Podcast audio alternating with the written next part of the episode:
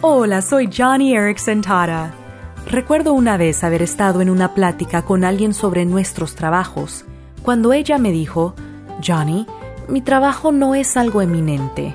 Soy ama de casa y cambiar pañales no es nada especial.